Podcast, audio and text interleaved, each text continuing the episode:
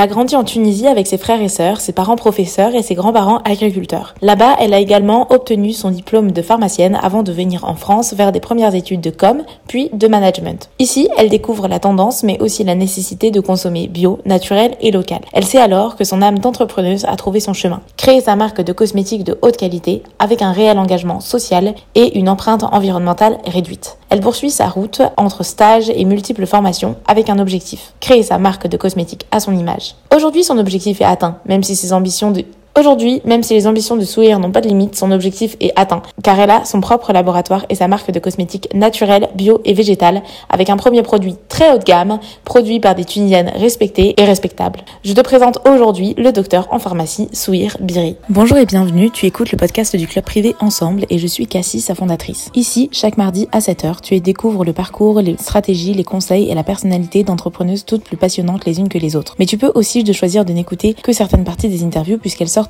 les jours suivants. Sans plus tarder, je te laisse avec l'entrepreneuse de la semaine et si tu veux recevoir les notes des podcasts les plus riches ainsi que d'autres conseils, outils et ressources de ma part, je t'invite à rejoindre gratuitement le club privé grâce au lien en barre d'infos. Bonne écoute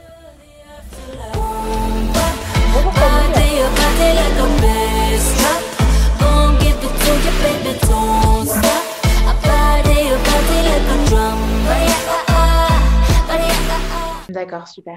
Et du coup, alors, je vais revenir un peu sur ce que tu viens de nous raconter. Puisque euh, j'ai vu dans Hyphen, euh, dans tes stories, j'espère que je le dis bien, j'ai vu que euh, tu as parlé pour l'étude de marché de deux personnes qui, à qui tu as fait appel. J'aimerais savoir un peu plus comment tu as guidé cette étude de marché, comment tu l'as mise en place, quelle a été ta stratégie pour ça? Alors, en fait, les études de marché, après, pas quelles sont les stories que tu as pu voir exactement et quelles sont les deux personnes. Tu as parlé dans les stories à la une de, euh, deux, enfin que tu avais fait appel à éventuellement ta communauté ou alors des je sais pas, mais que tu as fait appel à, bon, je sais pas, deux personnes, il me semble, mais euh, peut-être que. Oui, non, c'est pas, c'est pas grave. En fait, j'ai fait appel à plusieurs personnes. Justement, c'était un panel de plus de 200 personnes. Euh, donc, oui, donc c'était plutôt vraiment, euh, bah, c'est quelque chose que j'ai fait moi-même. Donc, j'ai pas fait appel à un prestataire ou un expert. C'était bah, des, des choses que j'ai faites par moi-même.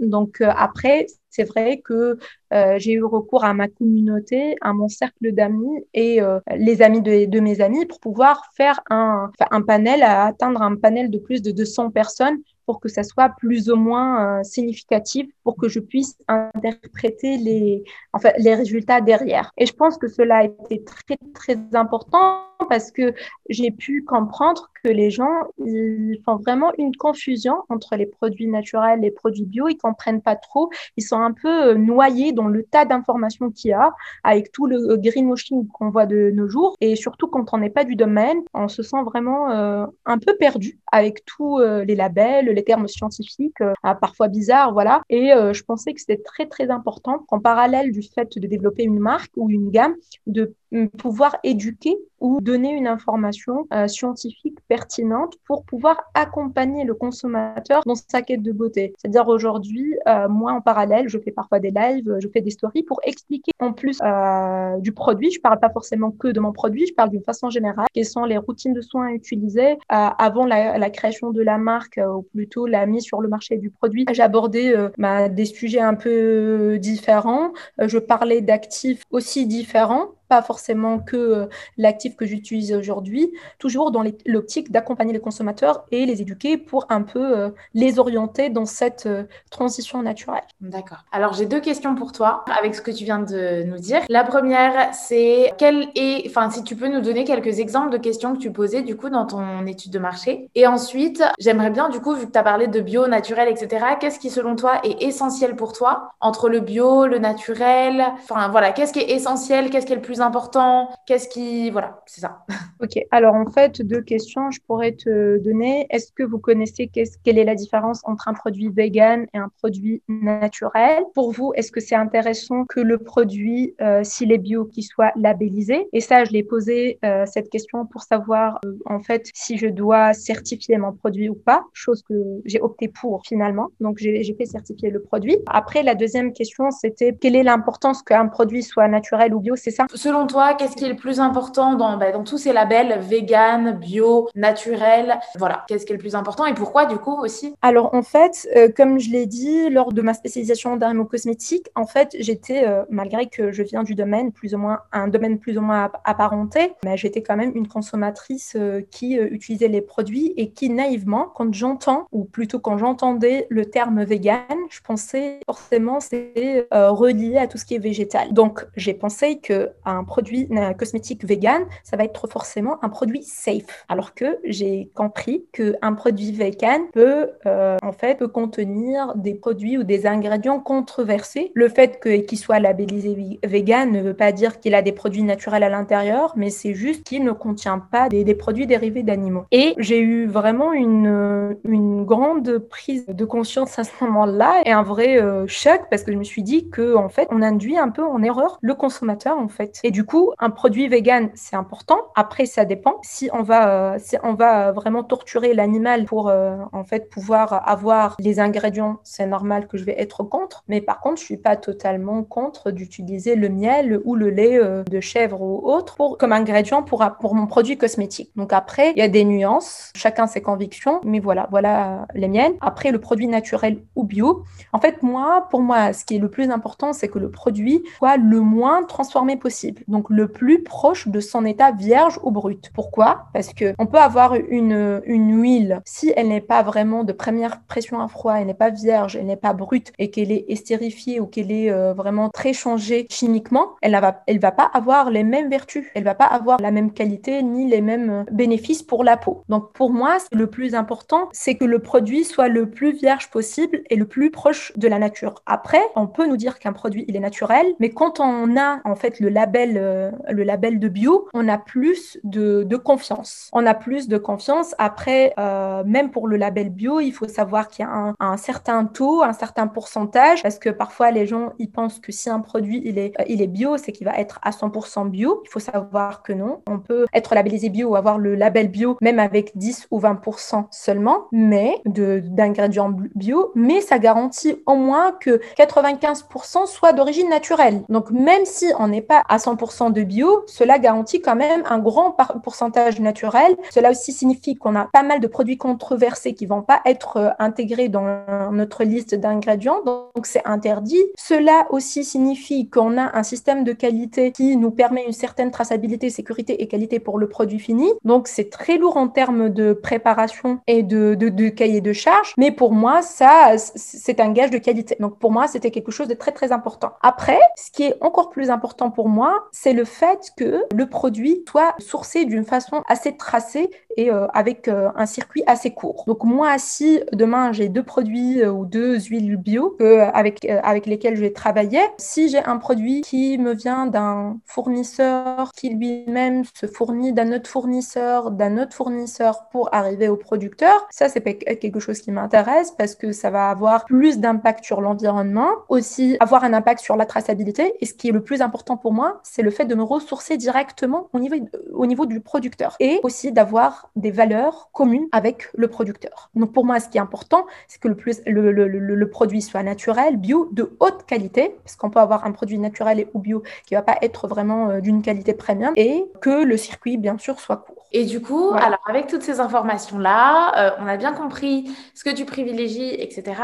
Mais maintenant, euh, en termes de, de, formulation, comment est-ce que tu as fait pour formuler ton produit? Tu peux mhm. aussi nous parler du coup de ton produit et de, bah de, de, ce qui euh, ce qu'il apporte, etc. D'accord. Alors, il faut savoir que mon produit, j'ai décidé de commencer avec un produit vierge brut. Donc, c'est une huile hein, vierge brute qui est l'huile de pépin de figue de Barbarie, pas très connue en France. Ça commence à se connaître et c'est tant mieux. Et euh, donc, j'ai pas de formulation derrière. Je suis en train de développer d'autres produits que je suis en train de, formuler par moi-même. Mais après, euh, peut me poser des questions sur, cette, sur ce volet-là. Mais le premier produit que j'ai choisi, c'est un produit qui va être vierge, brut, 100% euh, pressé à froid et de très haute qualité. Donc j'ai fait un très très long travail de recherche euh, des petits producteurs. Donc je me suis rendue en Tunisie, j'ai fait pas mal de voyages pouvoir voir les producteurs sur place, pouvoir échanger avec eux et pouvoir choisir le meilleur en termes de qualité, en termes de valeur, bien entendu. Et pourquoi j'ai commencé avec cette huile? Parce que c'est une vraie pépite en fait. C'est vraiment une vraie euh, bénédiction pour la peau parce que c'est une huile très précieuse. C'est l'huile végétale la plus précieuse au monde.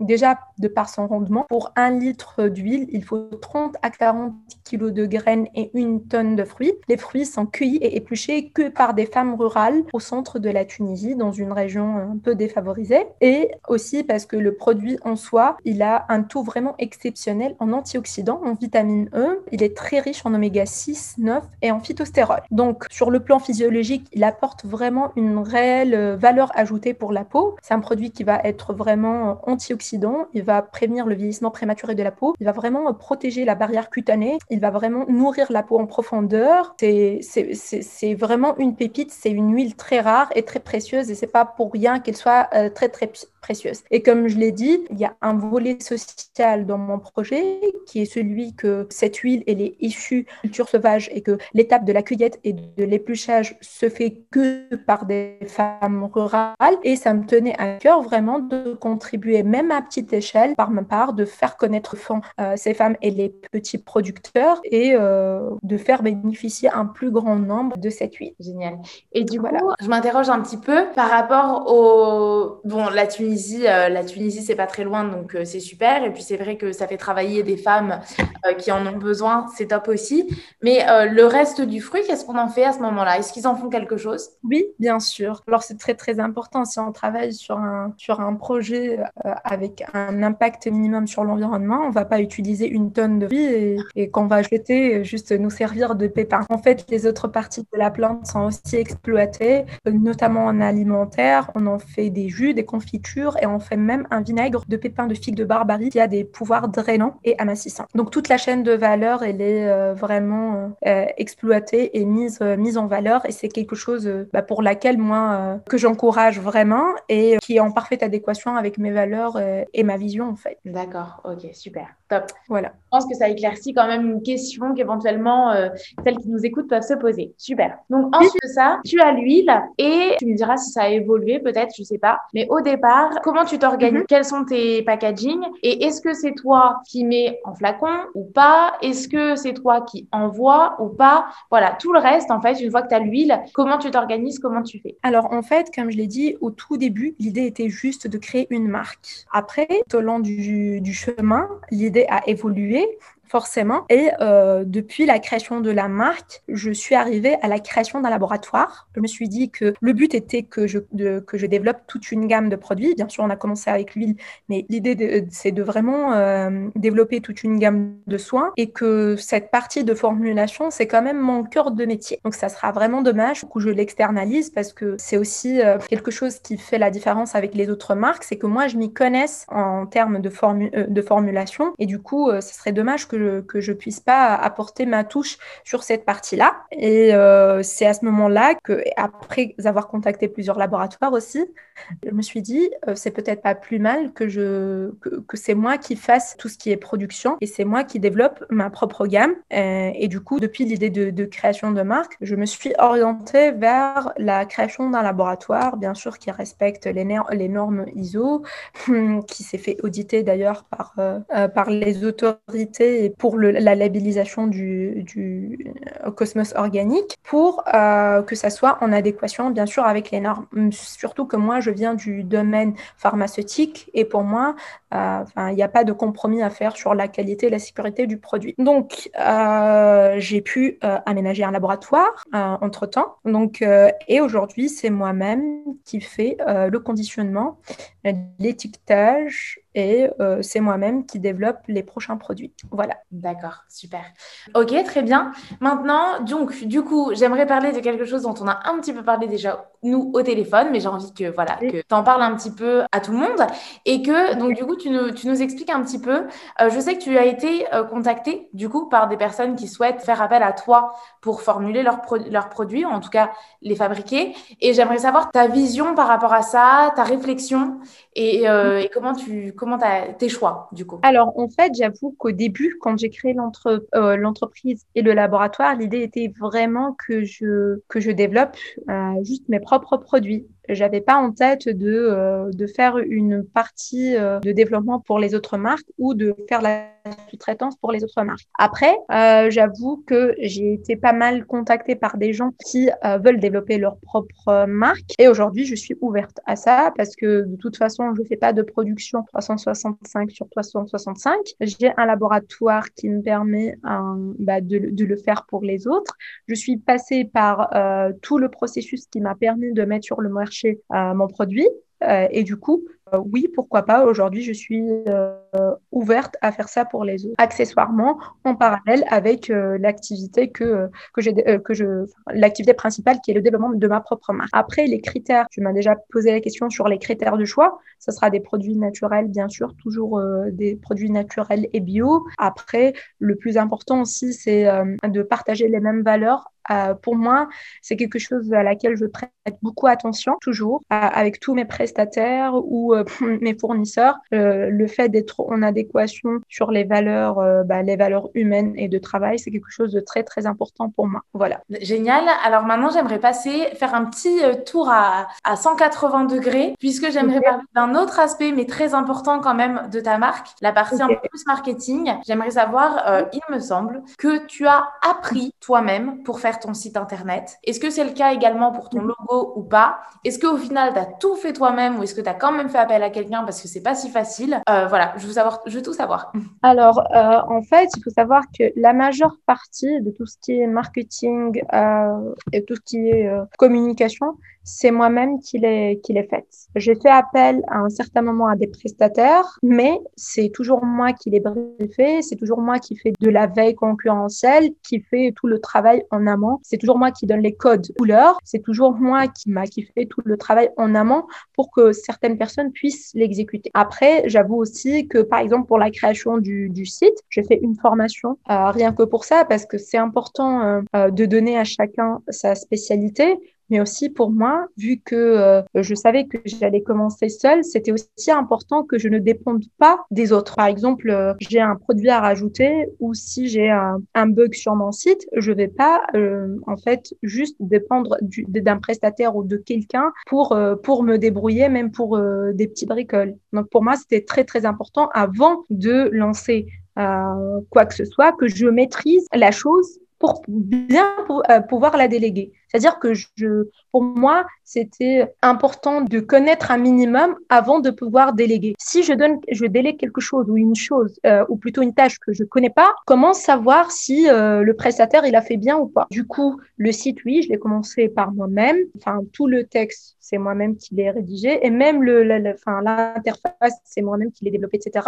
Après, à un certain stade, parce que quand on est seul, euh, surtout au début, enfin, on peut pas tout faire par nous-mêmes. Donc, euh, il fallait euh, déléguer à un certain moment. Voilà, ça c'est pour le site. Pour tout ce qui est euh, communication, j'ai fait aussi appel à un designer pour pouvoir mettre en exécution mes idées parce que après, moi, je travaille un peu sur tout ce qui est InDesign, illustrateur, etc. Mais ça reste, c'est pas ma spécialité non plus. Donc après, c'était un prestataire qui m'a beaucoup aidé et qui, à, à, qui j'ai montré qu'est-ce que je veux. Et il a pu exécuter et je suis en très bon terme avec lui parce qu'il a su comment je, je fonctionne. Je suis une personne assez exigeante Hein. Quand je travaille, je suis assez exigeante. Et je pense que c'est important aussi parce que c'est ce qui fait la différence euh, derrière et après.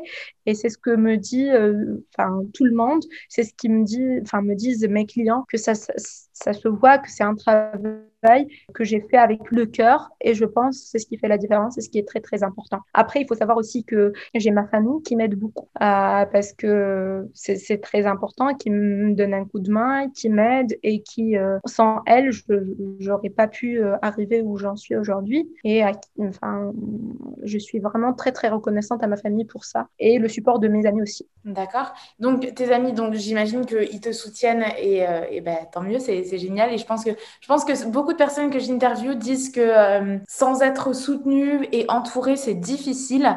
Mais du coup, j'aimerais bien savoir quand tu dis que ta famille t'aide, j'aimerais savoir dans quelle, euh, dans quelle mesure. Alors déjà au début, euh, au tout début, ils m'ont toujours encouragée. Ils m'ont pas dit mais Souer, qu'est-ce que tu vas faire? Au contraire, ils ont cru en moi. Ils m'ont poussé vraiment à faire ce que je suis en train de faire. Et ils me soutiennent surtout sur tous les plans, en fait, financiers, sur le plan d'exécution. Si jamais j'ai besoin de quelqu'un pour qu'il aille voir mon fournisseur sœur, par exemple, en Tunisie. Il y a ma sœur qui va aller le voir. Donc, si aujourd'hui je suis ici, si j'ai besoin d'un coup de main pour n'importe quelle tâche, j'ai aussi ma sœur qui m'aide.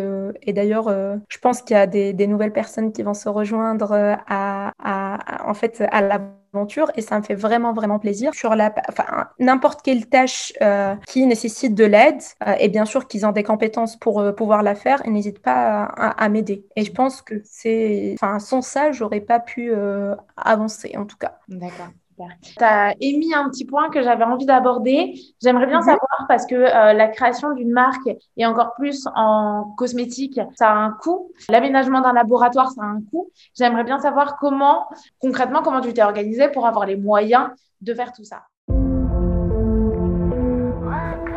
C'est ainsi que se termine cette interview. Avant de partir, n'oublie pas de partager cet épisode sur les réseaux sociaux en mentionnant ensemble.clubprivé sans accent et tout en minuscule, de mettre 5 étoiles et un commentaire sur Apple Podcast si le concept te plaît, te motive et t'aide au quotidien. Je te souhaite une bonne semaine. On se retrouve mercredi dans le mail hebdomadaire du club privé, la semaine prochaine dans un nouvel épisode et d'ici là sur les réseaux sociaux. Bisous